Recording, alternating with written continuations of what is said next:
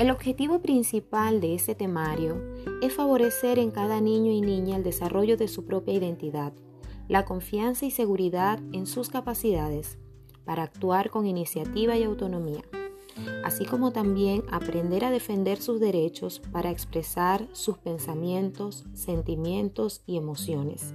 De la misma manera, valorar su propio cuerpo y el respeto por su intimidad y de los otros.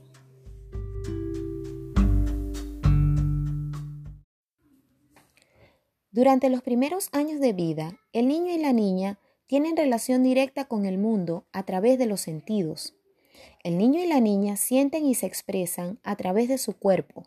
Es por eso que es de total importancia que a medida que van creciendo, conozcan las partes que lo componen, su correcto funcionamiento y su relación con el entorno que lo rodea. Para ello se pueden desarrollar diversas actividades de expresión corporal, recomendando espacios amplios para favorecer los desplazamientos.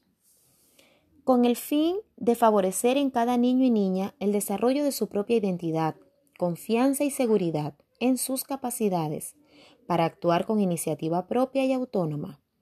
Promover juegos que les permitan conocerse a sí mismo, a los demás y al mundo que lo rodea.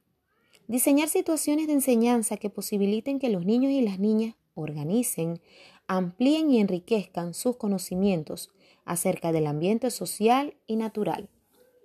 Para ello se pueden desarrollar diversas actividades, como, en cuanto al lenguaje, dialogar acerca de los saberes previos de los niños y las niñas con respecto al cuerpo y sus cuidados, utilizando la estrategia de indagar sobre la rutina que realizan en cuanto al cuidado de su cuerpo e higienización personal cuáles son las acciones que realizan solos y cuáles son las que necesitan de la intervención de ustedes como adultos. En cuanto a la formación personal y social, mostrar a sus niños y niñas imágenes del cuerpo humano en libros y revistas, para que identifiquen cada una de ellas, mencionando qué acciones están utilizando y qué partes de su cuerpo utilizan. En cuanto al ambiente natural y social, fortalecer el cuidado de la salud a través de juegos, como juegos con aros, para de esta manera enfrentar e indicar qué partes del cuerpo deben tocar adecuadamente y cómo debe ser su cuidado.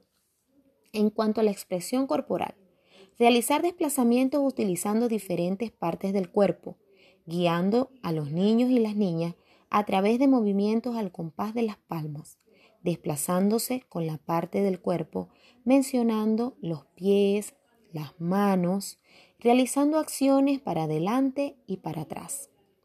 Con todas estas indicaciones podremos lograr, un cuidado y un equilibrio sano de su cuerpo humano.